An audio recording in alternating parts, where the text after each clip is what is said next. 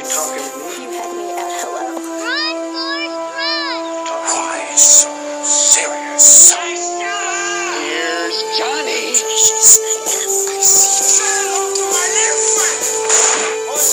Vive el cine en primer plano. Bienvenidos al podcast de primer plano número 14. Estamos de regreso una semana más con todos ustedes para hablar de cine, cine en casa y cine que se puede ver por Netflix y dentro de muchas plataformas porque muchos estados ya gozaron de la apertura de varios cines, pero desafortunadamente creo que a nosotros no nos ha tocado y no sé si necesariamente queramos regresar al cine tan pronto. Pero bueno, aquí está conmigo Marisela. ¿Cómo estás, Marisela? Hola, ¿Qué estoy muy bien, muchas gracias. ¿Te vas a aventar al Bueno. cine cuando lo abran? No, claro que no, lo siento, el cine tendrá que esperar. Todavía estoy muy paranoica como para ir y sentarme y estar como en lugares concurridos. Pero aquí también, como nuestro invitado, que era lo que, esta es la segunda vez o tercera que intentamos grabar el podcast, pero este, en su momento hablábamos de cómo se decía esta persona que, que es como que ya no está, pero sí está, pero siempre ha estado y si quiere estar, siempre puede estar, que en este caso es Luis Alanís. Luis, ¿cómo estás? Bienvenido de nuevo. Muy bien, muy feliz de participar nuevamente en el podcast. Siempre es un gusto ah, grabar con ustedes y más ahora aquí con la modernidad del Zoom. Y Ya sé. digo, pues no hay muchas tantas cosas que hacer en un fin de semana de cuarentena, ¿verdad? Entonces, pues qué mejor que, que platicar de, de cine. Así es, y, y- y quisimos hacer este, este programa, eh, creo que es un tema súper interesante en el que como que aquí ya ya lo hemos como mencionado, pero nunca habíamos hecho como un tema en específico, que es, y, voy ma- y que más que mejor este, este mes, ¿no? Para hablar de, del cine queer, ¿verdad? Igual y no sé si alguien quiera dar una explicación así como básica de qué es el cine queer para los que a lo mejor no, no conozcan. Pues puedo tomar la palabra, es nada más Claro. Creo que es una, es una excelente pregunta y muy válida y primero que nada, este, me preguntaba el día de ayer mi, mi papá de que qué es queer, porque estábamos en Netflix, estábamos viendo una serie, ¿no? Y sale de que Queer Eye, ¿no? De que hay la nueva temporada. Y me preguntó de que, ah, ¿qué es queer? Y yo, pues, es una pregunta muy válida y Válida. creo que podemos empezar por ahí. Este, es básicamente a un término que se ha usado para definir o englobar de alguna manera a todos los que pertenecen a la comunidad LGBT. Tiene también otro sentido en el que más específicamente se puede usar para, la, para un tipo de, de identidad de género específico, este, pero ha sido uso popular, se ha, se ha agarrado por todas las lo- las distintas orientaciones sexuales y, y identidades de género fuera de lo normativo, es decir, fuera de, de los heterosexuales, se les puede considerar queer, ¿no? Este, ah, ya sea gay, lesbiana, ah, trans, etcétera, pues se puede como que ah, englobar dentro, dentro de lo queer. Y pues el qué es el cine queer, básicamente no hay una definición, es como cuando hablábamos de cine latino o cine mexicano, o sea, no es un género en específico, sino que es básicamente películas de cualquier género, cualquier formato, pero que en su ah, forma, la trama entre los personajes, toque eh, el tema y dé representatividad a la comunidad LGBT. Sí, exacto. Entonces, al mismo tiempo, como que creo que es muy positivo que sea como tan abierto, porque muchísimos tipos de conversaciones se pueden dar dentro de, de ese género, ¿no? O sea, me parece que, que, que el hecho de que las líneas no estén como tan establecidas ayuda bastante al género, ¿no? A, a poder como diversificarse hacia muchas ramas. Así es, y digo, y es algo que, de lo que vamos a estar hablando en el programa de hoy, pero el cine queer, como decíamos, no es un género, a lo mejor y estamos acostumbrados, lo primero que conectaríamos, lo primero que pensamos es, ah, estas historias ah, cute y también tristes de, de la gente que pues está pasando por la, su proceso de aceptación de su sexualidad Y eso es como que, pero eso nada más es un, un- Una parte. una trama, ajá, sí, una trama Claro. de, de co- los coming out, coming of ages, este, pero realmente el cine queer puede ser cualquier, puede ir desde una película de miedo, de suspenso, de acción, este, de comedia, puede ser cual- en género puede ser cualquiera, porque estamos hablando más de, del fondo, Sí, es claro. forma. Cuando, como cuando toman el cine mexicano como un género, ¿no? O sea, y realmente no es. Exacto. O sea, solo engloban un montón de películas que tienen temas parecidos y ciertas cosas en común, pero pues género no es. Sí, o sea, como puede haber películas de, no sé, animadas mexicanas, como puede haber películas de acción, como etcétera, ¿no? Entonces igual y lo pasa, le pasa lo mismo, pero al final de cuentas, sí, sí hay como esta identificación, ¿no? De, de las películas. Eh, pero bueno, Luis, tú traías una, una info muy, muy interesante acerca de más o menos como la historia y de dónde surge este, pues, tipo de cine, por decirlo de alguna manera, o tipo de película, ¿verdad? Sí, este, pues com- como estábamos platicando así casual y eh, es como trasfondo de que Sandra y, y Maricela y yo, y me dicen de que, ah, oye, pues quisieras participar en el programa de nuevo, yo, pues claro. Y estábamos hablando de que, oye, pues es junio, qué mejor momento para hablar de la temática, ¿no? Este, ya que es el mes del orgullo gay, y bueno, el orgullo de la comunidad LGBT, este, y, y de hecho estábamos hablando, bueno, queer cinema, pero ¿qué es el cine queer, no? De nuevo, lo que, lo que ahorita hablamos y de dónde viene, es la gran Claro. pregunta, porque estamos hablando de, no es un género en específico ni nada, sino es, digamos, como un movimiento, y así como no ha habido muchos, el, sin entrar mucho a clase de cine, ¿no? Pero el neorrealismo italiano y todo esto, pues digamos que es como una, un movimiento que surgió. Más que un no- género, exacto. Exacto. En los 90 surge este, el término New Queer Cinema, nuevo cine queer. Y si decimos nuevo es porque había algo antes, pues no realmente con el nombre así de cine queer, pero obviamente a hacer algo tan, tan amplio, ya habían habido películas antes de los 90 donde existía ah, personajes o temáticas queer, ¿no? O sea, no es que desde los 90 se empezaron a ver, no, pues desde antes hay, y muchas. Pero, obviamente, como sabemos, eh, el cine y el arte en general es algo que, que va dándole mucha, mucho espacio a, a minorías y a temas que a veces son tabú. Y entonces antes era mucho más difícil poner este tema. Si decimos que los 90 ya era muy de que, o sea, todavía ahorita causa espanto en algunas personas ver un beso, ¿no? De, de una pareja del mismo sexo en la televisión. O sea, lo acaba de hacer Televisa hace unos años con Ah, esta sí. serie de Ar- Aristemo, ¿no? Y fue una conmoción. Ah. Y ah, Love Simon fue la primera película que hace un estudio grande hace apenas que dos años este, Más sobre un, un chico gay. O sea, estamos hablando que, hablando que ahorita todavía, llegando a la segunda década de- del siglo XXI, todavía sigue siendo un tema que apenas están atreviendo algunos a hablarlo. Imagínate antes de los 90 y desde este, mediados del siglo pasado, ¿no? Ya habían películas, pero pues era muy, este, eran más que nada autores europeos o ah, sí, ah, incluso mencionan a Andy Warhol y su cine avant-garde como ciertos de los precursores de- del cine queer. Este, en los 80s uno de los principales ejemplos es El beso de la mujer araña, ah, Sí. basado en un libro del mismo nombre. Ujú. Entonces, estos son los antecedentes de lo que sería el cine queer en general, eh, que básicamente es un movimiento en el que se busca de nuevo ah, representar y, y a esta gente que nunca había sido representada o había sido mal representada, ¿no? Con estereotipos o de maneras que pues, no re- realmente ah, mostraban la realidad.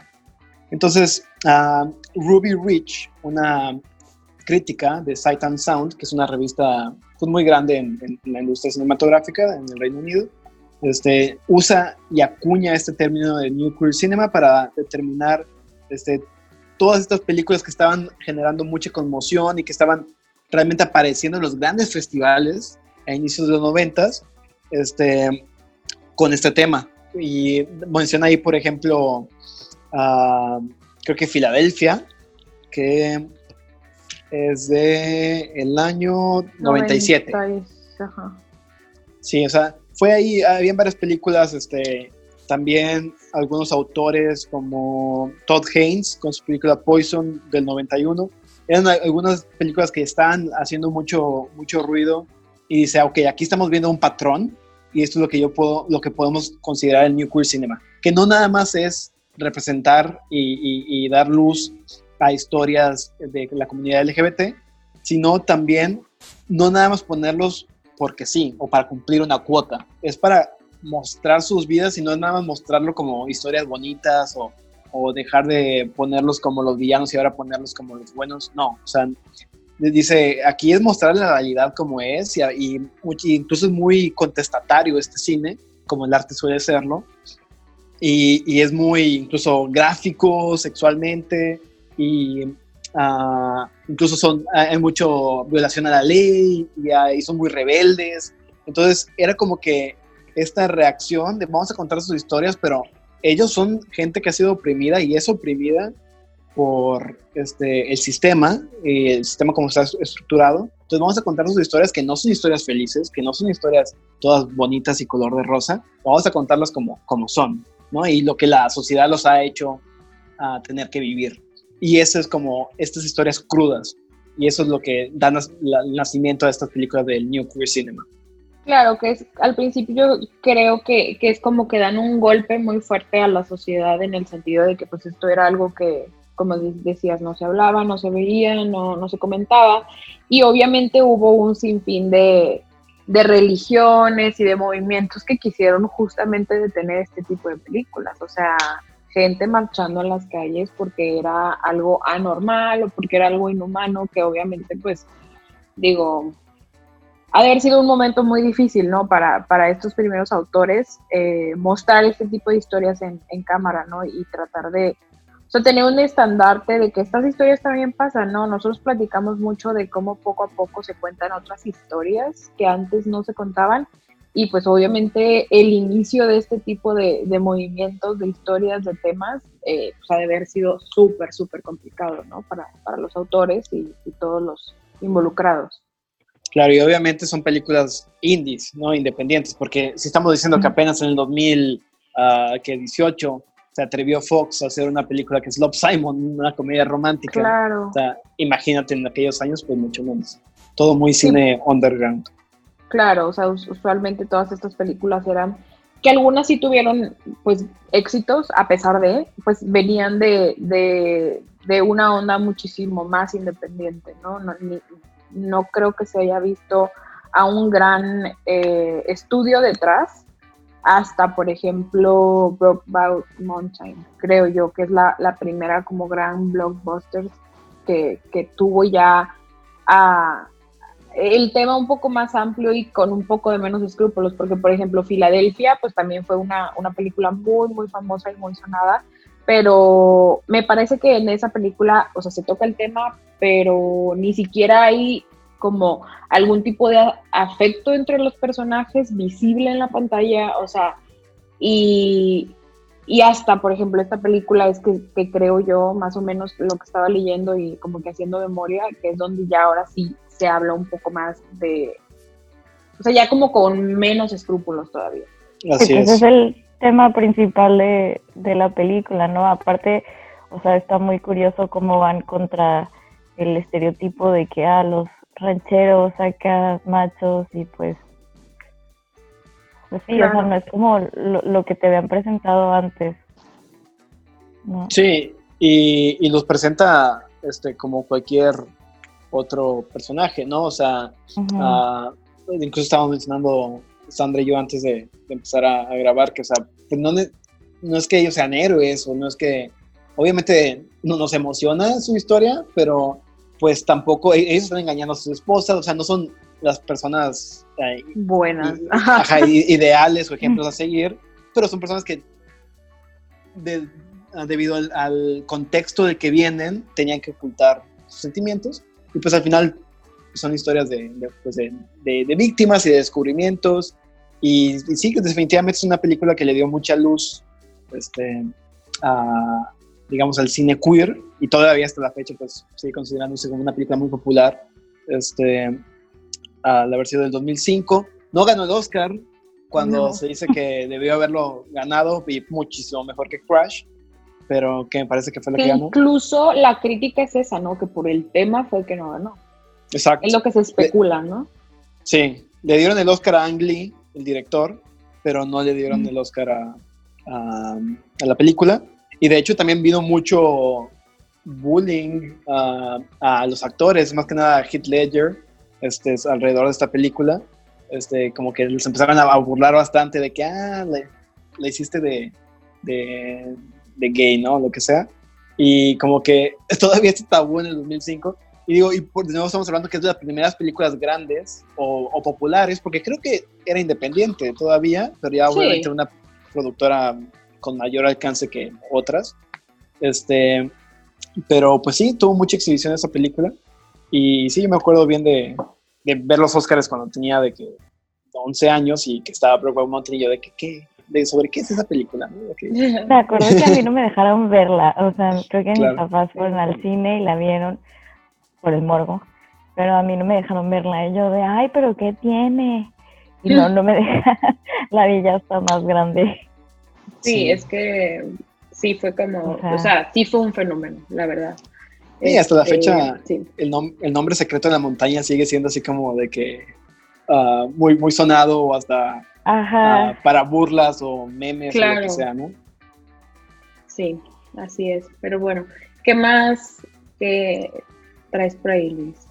Pues precisamente ah, ahora en el siglo XXI es cuando se consolida y ya llega al mainstream, como decíamos, el cine queer. Incluso hay ya varios festivales que están enfocados en la distribución y la exhibición de, cine queer y tanto también para premiar a películas de, de este tipo. Por ejemplo, uno de los más, más famosos, diría yo, es el Teddy, que es una sección dentro de la Berlinale, el Festival de Cine de Berlín, uno de los principales del mundo. Este tiene una sección únicamente para premiar a cine queer. ¿Por qué? Porque es muy importante dar esta representación a, a películas que, que tratan temas que antes no se trataban, ¿no? Este, Claro. y, y pues así es como en el siglo XXI como que ya volvemos a ver esto que se escribía en los 90 que es el New Queer Cinema, pero ya establecido y consolidado con películas justo como decíamos Brokeback Mountain en el 2005, Milk en el 2008, The Ujú. Kids Are Alright o Los Niños Están Bien en español 2010, Sí. ah, Con- Concusión, Concussion 2013 y Blue is the Warmest Color 2013 también, que terminó ganando la Palma de Oro en Cannes ah, el del mismo año, La vida de Adele en español.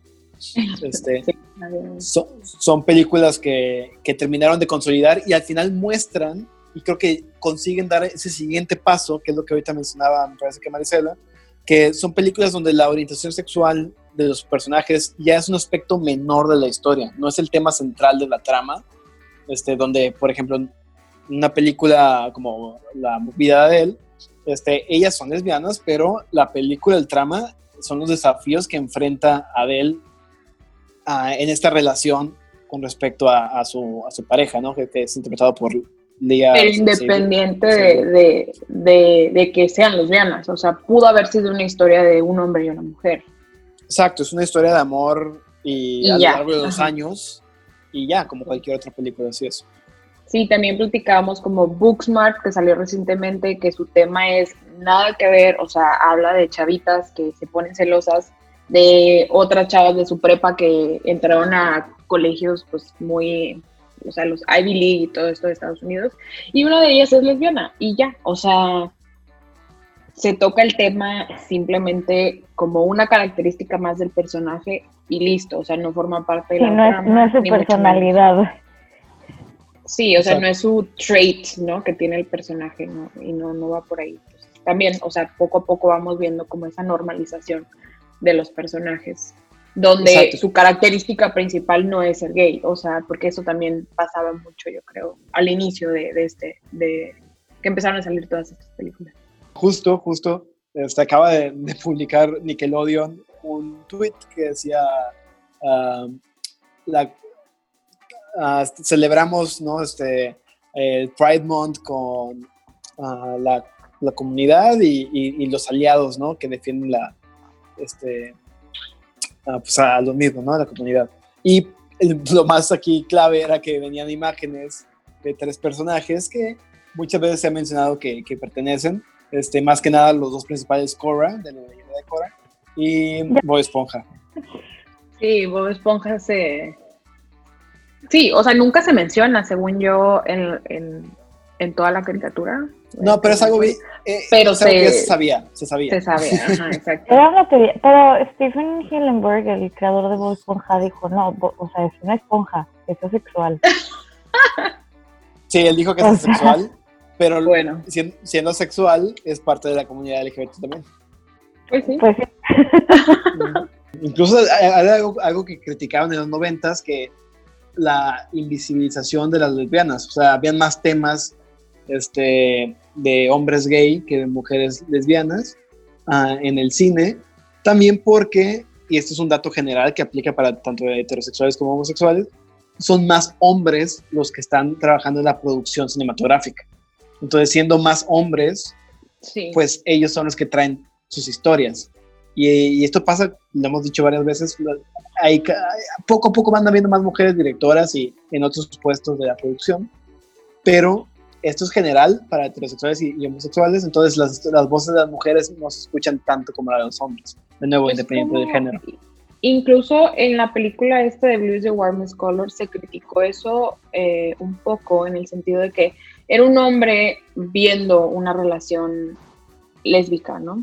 Entonces por eso existen luego ya después muchos debates de el exceso de sexualidad que tiene la película, comparada por, como por eh, Portrait of a Lady on Fire, que esa es una joya, es, o sea, una película tejida así en puntos, es algo hermoso que es incluso mucho más, creo yo, interesante ver este, la, la sexualidad femenina y el lesbianismo desde, desde esa área, que con Blues the Warmest Color, donde a mí, o sea, también me gustó bastante, pero sí, sí, también se podría como hablar de una mirada masculina hacia ese tema. Bueno, este, ah, siguiendo, creo que cuando estábamos planeando este programa, estábamos viendo, ah, pues podemos, como siempre, ¿no? Este, primero tener una intro y luego hablar de películas en específico y dar el review de las películas, pero se volvió tan, tan difícil por lo mismo que hemos estado hablando, este, que no es un género en particular y cómo escogemos, no sé, dos, tres películas de todas las películas que han existido que tengan personajes o historias queer, ¿no? Entonces, a la conclusión a la que llegamos es que podemos verlo por distintos, um, ahora sí que, o géneros o, formas en las que tratan el tema o cómo el público las ha recibido, o incluso en formato. Entonces, uh, aquí yo los dividí, uh, hice unas divisiones de películas queer que se centran en historias de coming of age o incluso de, de aceptar la sexualidad, el coming out, el salir del closet, este, ese proceso. Uh, otros que son los documentales, películas que se han vuelto de culto, y incluso mexicanas. Entonces, si les parece, yo tengo aquí una pequeña lista de películas que yo creo que uh, vale mucho la pena mencionar. Obviamente, no, el, el, problema de mencionar películas es que voy a olvidar muchas muy valiosas, pero uh -huh. nada más para decir unas que, que tratan sobre el tema de, de, el salir del closet y la revelación y la, el despertar sexual. Este, tenemos a Love Simon, que es 2018, una película muy fácil de, de digerir, pues película de un gran estudio, pero que consigue su objetivo. La verdad es una película que se disfruta, está, está bonita y está bien hecha y de, creo que fue bien recibida tanto por el público como por la crítica. Yo, lo personal, también me gustó. Incluso están ahorita trabajando en una serie que se va a salir, que está basada directo en, en la película. Está muy linda, o sea, creo que es como una manera muy sencilla de explicar este tipo de temas, ¿no? Y lo complicado que es para, a veces, en ciertas ocasiones, eh, pues el, el, coming out, ¿no? El salir del closet, como se dice más o menos en español. Eh, y creo que lo hace como al grano, o sea, tampoco podemos llamar que sea una película de grandes este, producciones, ni mucho menos, pero creo que el mensaje es claro y, y llega totalmente a los espectadores. Sí, y no sobrevictimiza Claro. ah, o no ro- ah, lo hace más, más romántico, porque digo, al final es un proceso que ni siquiera, si viviéramos una sociedad ideal, ni siquiera tendría que haber un, un coming out, ¿no? O sea, no, no tendría Claro. que. Que tener el- la salida del closet. Y al final, obviamente, esta persona también hace cosas que hieren a sus amigos por ocultar su secreto, ¿no? Entonces, es tener que lidiar to- ah, con todas estas emociones y a una edad tan complicada, ¿no? Entonces, Claro. la, la adolescencia. Entonces, creo que lo trata bien. Tenemos una de mis favoritas personalmente, de la que ya hablé alguna vez en el pasado, este, es una brasileña del 2014, se llama Hoje eu quero voltar sozinho, que es Hoy quiero volver solo, o en inglés The Way He Looks, este, del director Daniel Ribeiro, y es completamente así, ah, película de coming of age, así súper ah, encantadora, cute, este, muy bonita, este, y triste también, porque tiene sus problemas. Entonces, básicamente, básicamente trata sobre este muchacho que él es ciego y pues obviamente sufre de bullying y tiene sus problemas en la, en la prepa. Acontece que, que le llega este despertar sexual donde se da cuenta que le gusta un, un com- un compañero de la clase, ¿no? Pero pues ni lo conoce y, y se empiezan a conocer, pero no sabe si hasta incluso, o sea, por lástima. Entonces es como que estudia muy, muy bonita, de una manera muy bonita esta, esta relación muy, ah, pues complicada, este, desde la perspectiva de, de Leo, el protagonista. Pero la verdad es muy divertida y creo que, que es- se la recomiendo a cualquiera. Además que, es la mencioné alguna vez, que se basó en un corto, un corto sí. que, que yo me acuerdo haberlo visto cuando estaba aquí viviendo en casa de mis papás, este, en YouTube, ¿no? Este, así como un adolescente que todavía no sabía nada de la vida y yo lo veía yo de que me moría de, de ternura. Este, y así millones de personas que realmente le pidieron al director y, y a- y buscaron cómo podían ayudar a producir la película en un largometraje y al final el largometraje ganó un premio en, en los Teddy's de, de la Berlinale. Entonces es una película muy recomendada. Entre otras, Call Me By Your Name Sí. también. Sí, que Call Me By Your Name ya después, o sea, ya en este caso fue premiada, o bueno, no sé si la premiaron, pero al menos estuvo nominada a los Oscars, o sea, ya, ya se ven estos temas eh, cada vez más, ¿no? En, en los premios Así es, sí, ganó. de el- hollywoodenses, digamos. Ajá. sí, ganó el guion, mejor guion. Así es, que es una película que yo creo que ya más hemos visto, yo creo. Este, y sí, también aquí hablando con, con Sandra, este, yo, estoy, yo sí la catalogo como una película que es coming of age, porque al final pues Helio tiene 17 años y está como que explorando esta relación con, con Oliver y pues descubre muchas cosas, to- todavía tiene una novia también y siente, tiene este sentimiento de, de culpa si, si yo estoy mal o qué pasa conmigo. Y al final un momento que queda marcado en la historia del cine queer, que es el speech que le da el papá a Helio, ¿no? Este, una cosa maravillosa. Y, sí, este, entonces también lo catalogo aquí, aquí dentro. Sí, estas historias lindísimas, o sea, que, que pueden llegar a la pantalla y que sí son un coming of age y un coming out, porque él está como descubriéndose, pero también es, es algo que ya es aceptado, ¿no? O sea, porque el papá le da este speech dentro de, o sea, desde una parte de él de aceptación, ¿no? Íntegra a su hijo. Entonces eso también es como, pues muy bonito, muy padre verlo en la pantalla que, que, pues también existen estas historias positivas, ¿no? Donde el struggle es más interno que externo, o sea, es más, como decías la otra película, donde él realmente no sabe si es, si no es, y no le importaría hacerlo, simplemente que se está auto eh, descubriendo poco a poco. Y, y, pues con el apoyo completo de los papás, pues es, está muy, no sé, me gusta mucho, ¿no? Esa película. Sí, y aquí también ya no, ya no es un coming of age, pero sí es un momento, una película sobre revelación. Y digo que no es un coming of age porque el protagonista tiene más de 80 años. Y, e incluso esta película que se llama Beginners, uh, ah, en claro, español, sí. sí, en español Beginners, así se siente el amor, claro que sí. Este, Con Iwan, ¿verdad? Iwan exacto. Película protagonizada por Iwan McGregor, Melanie Laurent y Christopher Plummer, que le dio el Oscar a mejor actor de reparto Christopher Plummer, convirtiéndose en el actor más ah, de más años, más viejo, en haber ganado un Oscar a sus 82 años. Se trata de un señor que a esta edad, ah, creo que fallece ya su esposa o queda viudo, este, él toma la, el valor de, de salir de closet, ¿no? Y quiere vivir su sexualidad a sus 80 años y va de antro y, este, y pues tiene novios y todo. Ah, y la historia se enfoca en el hijo, cómo lo, lo vive el hijo Iwan McGregor, que a, la- a su vez también va empezando un romance con el personaje Melanie Laurent.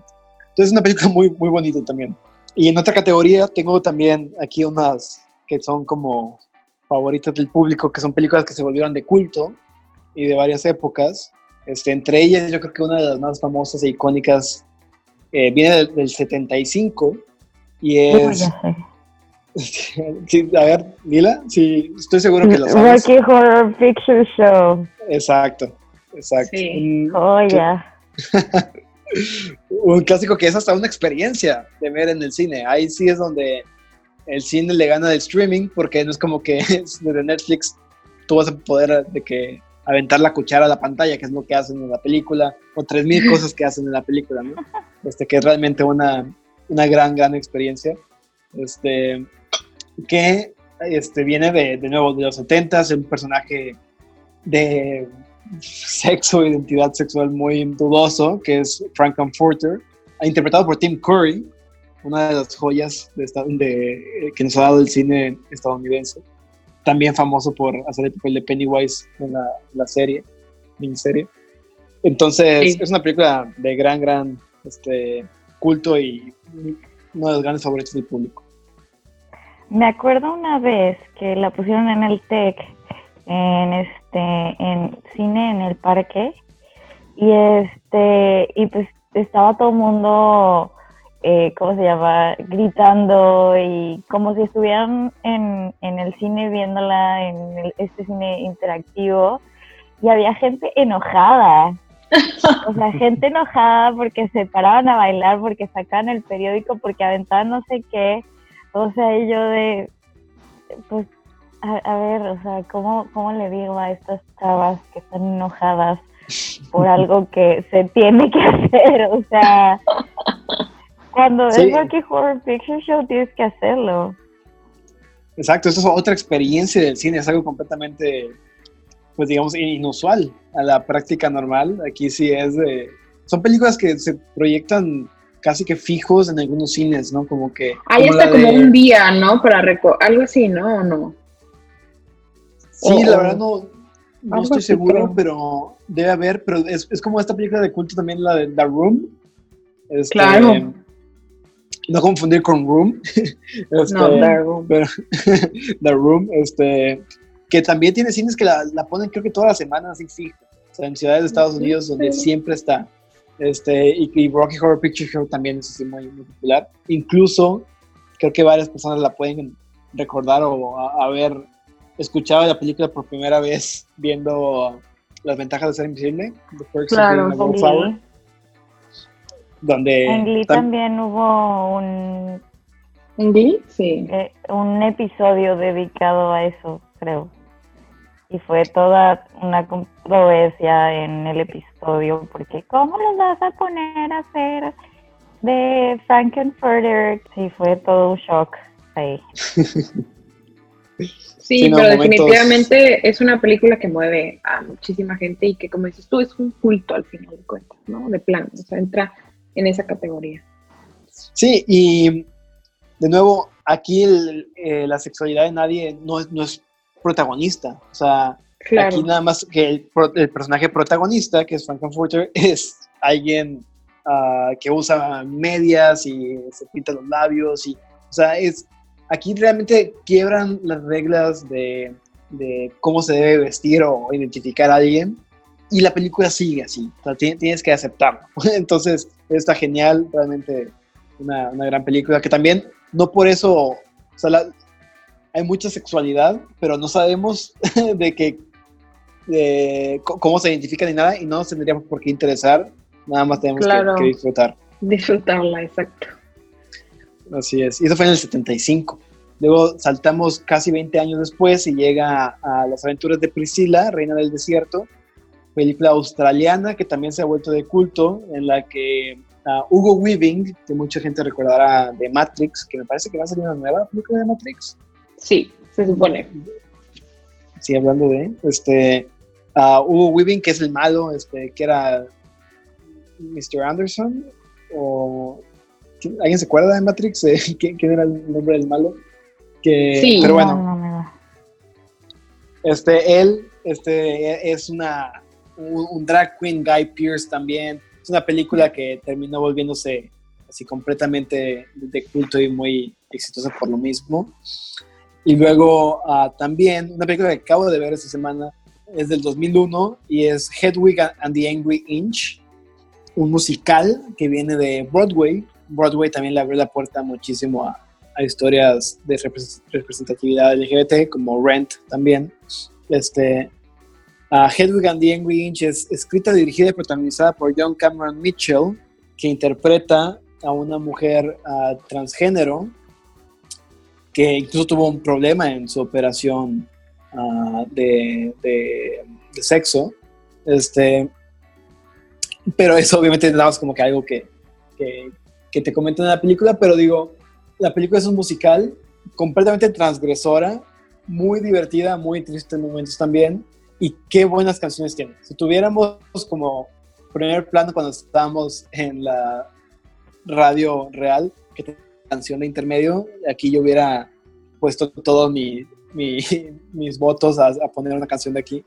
Este, porque es un musical fantástico, la verdad. Y incluso para los que no les gusten los musicales, creo que no hay ningún problema, porque no son tantas canciones, pero la historia es, es, es mayor y tiene una- unas animaciones bien padres este, que te permiten disfrutar lo visual, aunque es, hay una canción. Además que todo, todo es ah, diegético, entonces cantan, como son una música, una, una banda de música, cantan en sus performances, no es como que empiezan a cantar de la nada. Entonces, está, está muy cool. Esa fíjate que no la conocía. Yo había escuchado el musical, pero no sabía que había película. Sí, y de hecho, en el, de nuevo hablando de Sex Education, la serie de Netflix, ah, no sé, para los que la hayan visto, hay un episodio en la primera temporada en la que los Ah, personajes principales se visten así de, de mujer, este, con ropa así de, y chamarra de jeans y la peluca enorme, es porque se están disfrazando de Hedwig. Ya, ok. es cierto, sí, sí, sí, recuerdo. Entonces, con esto quiero dar paso a empezar a hablar de unos cuantos documentales que me parece que son también excelentes para dar luz sobre, sobre la comunidad. El primero de ellos está disponible en la plataforma y es del 91 y se llama Paris is Burning. Es así, yo creo que la madre de todos los documentales del cine queer. Sí. Es realmente, y considerado así un, uno de los mejores documentales como que de la historia, ¿no? Es, es realmente un gran, gran trabajo periodístico y también de, de recursos ah, cinematográficos que nos muestran una, y esto va completamente de la mano de lo que decías Maricela, de, de lo mainstream que ha sido la, la comunidad ah, de drag queens y todo este entretenimiento de, de- de que representan las drags y, y su estilo de vida. Aquí en los 90 nos enseñan realmente qué es el ball culture, ¿no? este, el, el ballroom, la cultura de, de las fiestas que, que son los balls en los que mucha gente va y, y hay una temática y, se, se visten, personifican su, su personaje y bailan y realmente una fiesta como sin igual y hay jueces y es realmente todo un evento y es algo que pasa en- Nueva York en, en los, me parece que 80s y realmente de aquí nace eh, la popularidad de, de todo lo que es el drag, el, el voguing. Entonces es un, incluso hay muchas palabras que si ustedes ven RuPaul's Drag Race, que son palabras, vocabularios propios de la comunidad LGBT y de aquí nacen incluso aquí a modo de diccionario, te las van presentando en la pantalla cada palabra y te, dicen qué significa, ¿no? Entonces realmente un excelente, excelente trabajo documental. Sí, ese sí me ha tocado verlo. Está muy bueno, o sea, y, y creo, sí, ¿verdad? Ya, ya dijimos que está disponible, se me hace por ahí, ¿no? No, no sé en qué plataforma. Me parece que Netflix. Está en Netflix, Netflix. ajá. Sí, Sí, Ajá. yo me acuerdo de haberlo visto en Netflix. Sí, que también Netflix ha estado produciendo buenos documentales del, del, del tema queer. Eh, Circus of Books salió, me parece que Sí. el año pasado, este, donde incluso sale Alaska, una, una drag queen este, muy famosa de RuPaul. Este, y también A Secret Love salió apenas este año, hace unos pocos semanas. Y también es una historia de una pareja ah, de, de señoras lesbianas que están ya en la tercera edad y cuentan su historia, ¿no? La historia de su romance de muchísimos años. Y creo que salen Sí. de clase también hasta grandes. Sí, incluso ahorita me estoy acordando un poquito acerca de, no sé si vieron la serie esta de Unorthodox, de, de estas eh, La ju- judíos judía. que súper extremos, ajá. Bueno, y la mamá también de ella se va porque, porque es lesbiana, ¿no? Algo así. O sea, me acordé más o menos que, que por ahí va la trama también de ahí, de, de esa serie. Sí, eh, es una constante en el cine queer muchas veces la soledad, la soledad, la marginalización, este, el no tener a alguien con pues, gente cer- cercana, ¿no? Este, con el Sí, que puedas ser tú mismo. Exacto.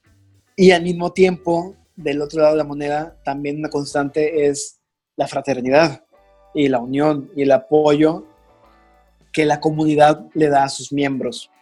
Este, me parece que son como que dos temas muy, muy, muy centrales de lo que es pertenecer a la comunidad LGBT.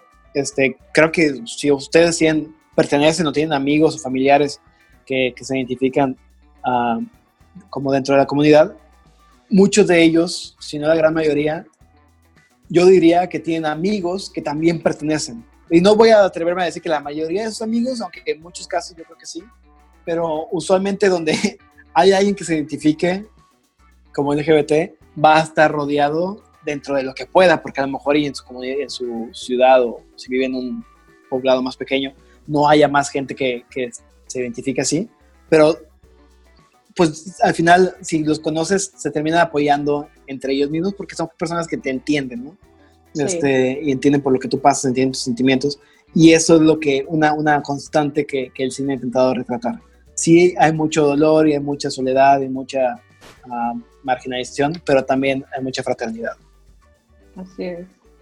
Y eso es- lo vemos en muchas películas. Este, ah, películas, este, por ejemplo, hablando de marginalización, es otro tema que tenía separado. Y es una película que causó mucho ruido en, el último, en los últimos años, que es Tangerine. ah, Claro.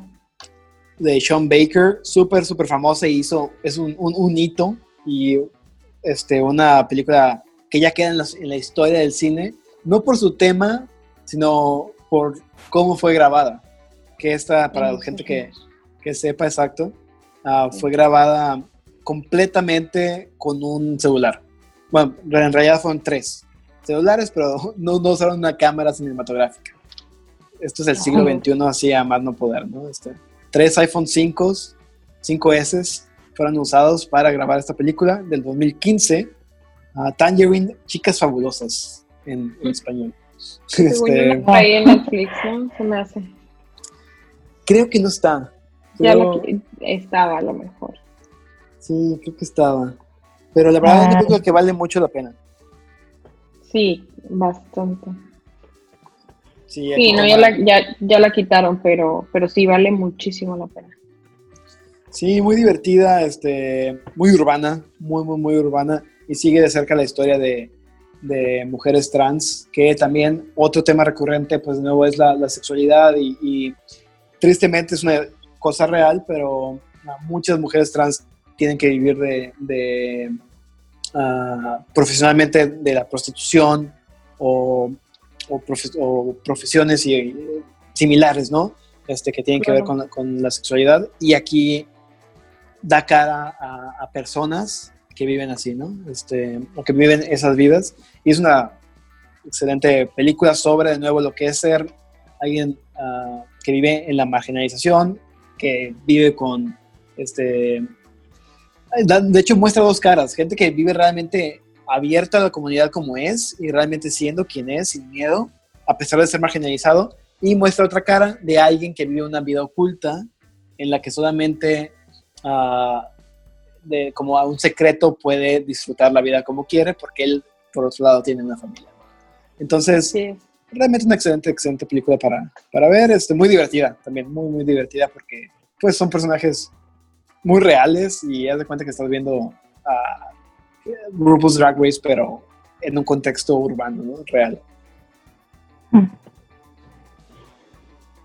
Así es. Y ahí creo también platicábamos de que había también muchísimas películas mexicanas que hablan de estos temas, ¿no? Sí, sí, es también, como decías, es un tema que, que pues, ha llegado a las pantallas de todos lados. Este, incluso documentales que ahorita mencionábamos, hay uno mexicano muy, que vale mucho la pena que se llama Made in Bangkok, hecho en Bangkok. Este, que es la, sí, buenísimo, es la historia de Morgana, una ah, modelo, este, y es, este, es una reina de belleza este, trans que va a Tailandia a participar en un concurso de reinas de bellezas trans, este, ah, buscando ganar para, para tener el dinero del premio y con ese dinero pagar su operación de cambio de, de- de sexo. Este, y sigue la historia, de verdad es una excelente, excelente historia. Yo estaba pensando que igual, y tu mamá también tiene un tema queer, ¿no? Un poco, o sea, eh, en cuanto a la relación de sus personajes principales. Claro, claro, sí. Este, también habla de, pues, de cómo el machismo hace que, por ejemplo, dejen de hablarse, ¿no? Los personajes que después de tener este encuentro este, pues, bisexual. Y la película de películas mexicanas que todos creo que la tenemos en nuestro top 10, que es Sueño en otro idioma, Claro. que es una joya, ¿no? De, y que habla de este tema igual yo creo que con muchísima maestría y de una manera muy sutil donde eh, impacta profundamente creo que en todos lo- los que la hemos visto, ¿no? Definitivamente una película que, de nuevo, donde la sexualidad no es, el, no es central a la trama, pero es algo que, que aparece, ¿no? Sí, que al final no es central, pero al final toma como todo el sentido, ¿no? Como que eso es lo que hace que, que- que se pegue bien la película y, y está, está increíble, o sea, es una, esa sí es, es una súper recomendación también. Sí, por todas las razones del mundo vean esa película. Sí, o sea, aparte de que, que tenga un tema queer o no, o sea, más allá es, es, es buenísima. Y, Eso sí y yo- está en Netflix. está en Amazon, creo. Ah, Sí, me parece que está en Amazon Prime. Eh, pero igual por ahí ha de andar, o sea, esta sí, por esta sí les digo, búsquenla por donde, por donde sea Sí, para esta película. E incluso hay autores que recurrentemente en su filmografía tocan el tema o hacen cine queer. También dentro de México, ejemplos siendo ah, Roberto Fiesco, que de hecho tiene un cortometraje muy, muy bonito que se llama Trémolo. Este, que ese creo que lo pueden incluso encontrar en, no sé si en YouTube, pero... ya Probablemente. tiene- sí, ya tiene unos años que salió. Me acuerdo que se lo vi en el cine, en Cinepolis, porque luego pone de que cortos antes de las películas en ciertos como funciones especiales. Que él lo vi, la verdad es un excelente, excelente corto. Ah, Julio Hernández Cordón también es un autor que tiene muchas películas de, de cine queer, entre ellos Te Prometo Anarquía. Ah, Manolo Caro, que ya hay un nombre mucho más mainstream hoy en día, este, con La Casa de las Flores, por ejemplo. Este, pero su primera película para mí es la mejor, que es, es no sé si cortarme las venas o dejarme las largas. Claro. Y también excelente película uh, de cine queer. Gustavo Gamero es otro autor también de cine queer. Nuestro amigo Gamero este, tiene ahí, eh, se llama, tiene un cortometraje que se llama Antes de entrar, permite salir, que está en Filmin Latino por si lo quieren ver, totalmente gratis, y que también es, es una mirada muy, pues yo diría que donde explora de manera muy interesante eh, la relación de dos personas eh, desconocidas, ¿no? En este caso, y, y que pues to- toca la temática queer y, es, está muy lindo. Digo, a lo mejor aquí va a ser una, una opinión, este, ¿cómo se dice? Bias, eh, porque pues es nuestro amigo, pero en general es, es muy bueno, ¿no? También un saludo también a, a, Mar- a Marce que, que lo produjo. Sí, miembros honoríficos también de, de primer plano, ¿no? Este, Así es. Sí, ojalá que. Y Gustavo tiene varios ah, en, en su andar, este, tiene varias este, producciones de cine queer, todas muy, muy padres. Ojalá que las podamos ver en más plataformas. Me da mucho gusto por él que, que él, si su trabajo esté en film latino. Y la verdad, vale mucho la pena. Sí, es esta historia de, de- de dos chavos que, que, pues se conocen para tener relaciones y luego ahí pasan cosas, ¿no? En el camino que, que, que los impiden y, y ya, hasta ahí les voy a decir porque está, está muy bonito el corto. Muy, muy urbano también. Súper, ajá. Y, es- de Monterrey. Así es, se andan toda la noche por Monterrey eh, pues platicando y descubriéndose. Está, está muy padre. Pasando de autor a autor, este, casi del mismo tamaño, Gustavo Gamero y Pedro Almodóvar. Este, también es otro de los autores que en su andar tienen muchísimas películas del cine queer, este, siendo de las principales ah, de Pedro Todo sobre mi madre, del 99, y para mí una de las mayores joyas del cine queer, Dolor y Gloria, Claro. del 2019. De la que ya hemos Sí. hablado también. Sí, por ahí hay un episodio donde platicamos bastante de la película y que, que probablemente es como el, el renacer, creo yo, de, de Almodóvar, ¿no? Y con esta película que, que es fabulosa, ¿no? Sí. Ah, Xavier Dolan, canadiense también, con muchas películas en su andar ah, de, Mm. de la comunidad. Las hermanas Wachowski, que es primero hablando de Matrix, fueron las ah, directoras. Este, ambas hermanas ah, son mujeres trans. Este, también con la película Cloud Atlas, una película que me encanta, también Claro, toca el sí. tema. Sense8 también está bajo la autoría de ellas, que es una serie de Netflix, que ahí sí es completamente este, cine, ah, bueno, serie o producciones queer, ¿no? Ah, Así es. Todd Haynes, Gus Van Sant, son varios los autores que Y con, tienen... con Carol, ¿no? Que, que creo que no hemos mencionado, pero también una película increíble, ¿no? ¿Cuál, perdón? Carol. Ah, Carol, Carol, sí, claro, de Todd Haynes, así es. Para terminar, quisiera recomendar para la gente que busque algo de cine como que histórico, Código Enigma, de Imitation Claro. Game, este, incluso pues, temas bélicos, temas de ciencia, este, ah, y es, es parte de cine queer. Comedias, I Love You, Philip Morris, con Jim Carrey y Iwan McGregor. Una película que me encanta, ah, este, es de, es de 2011, de nuevo, ah, Te amo, Philip Morris, creo que tal cual se llama en español, Ah, que también es sobre crimen y sobre escapes de la prisión y así, es una comedia al final de cuentas. Ah, Can You Ever Forgive Me, del 2018, también es comedia dramática, este, Sí. También con personajes queer. Ah, obviamente, una de las películas que más han dejado estampa en el siglo XXI es Moonlight, obviamente también perteneciente al cine queer. Ah, películas de suspenso, ah, Stranger by the Lake, El desconocido del lago, del 2013.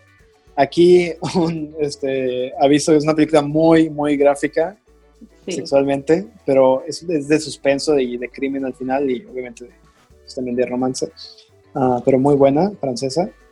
Ah, y películas más como, de nuevo, sobre la marginalización que no quiero dejar de recomendar, pues ya sabemos, Dallas, Dallas Buyers Club, con Matthew McConaughey y Jared Leto, Ah, una francesa que se llama Vivir deprisa, más despacio, Ah, salió salió hace poco. Sí, del 2018, también muy, muy bonita, muy padre. Romántica, triste, devastadora, es- esperanzadora, de todo. 120 latidos por minuto, película de 2017, francesa, también súper bonita, pero devastadora. Y esta tiene como protagonista a la comunidad de ACT UP, este, que es una, una organización que, que nace para luchar por los este, derechos y apoyos a una mejor vida y, a, y alcanzar a, este, tratamientos para los pacientes con SIDA.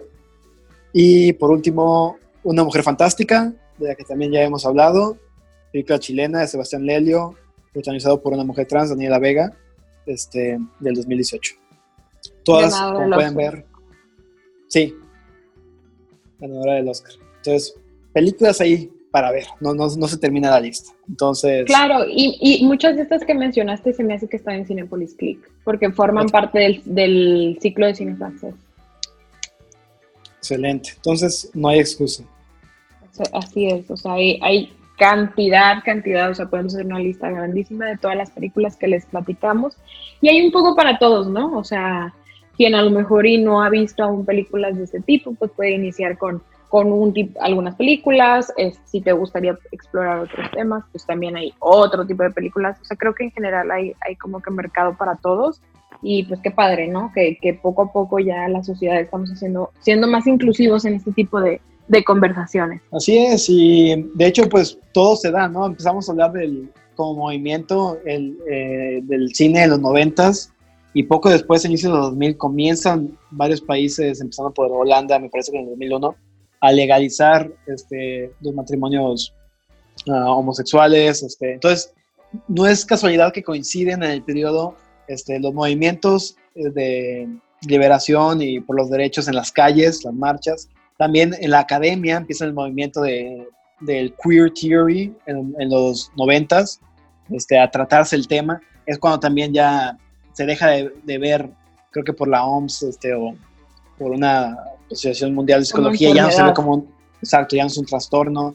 Todo el mundo va avanzando junto y el cine siempre está ahí para, para este, dar luz a lo que está pasando, ¿no? Entonces, es algo claro, muy bonito. Porque hay que recordar que al final de cuentas el cine es una representación de la realidad del, de que, en la que vives, ¿no? Entonces, obviamente, o sea, va súper de la mano quizás una cosa causa la otra, ¿no? Que, es lo padre del cine.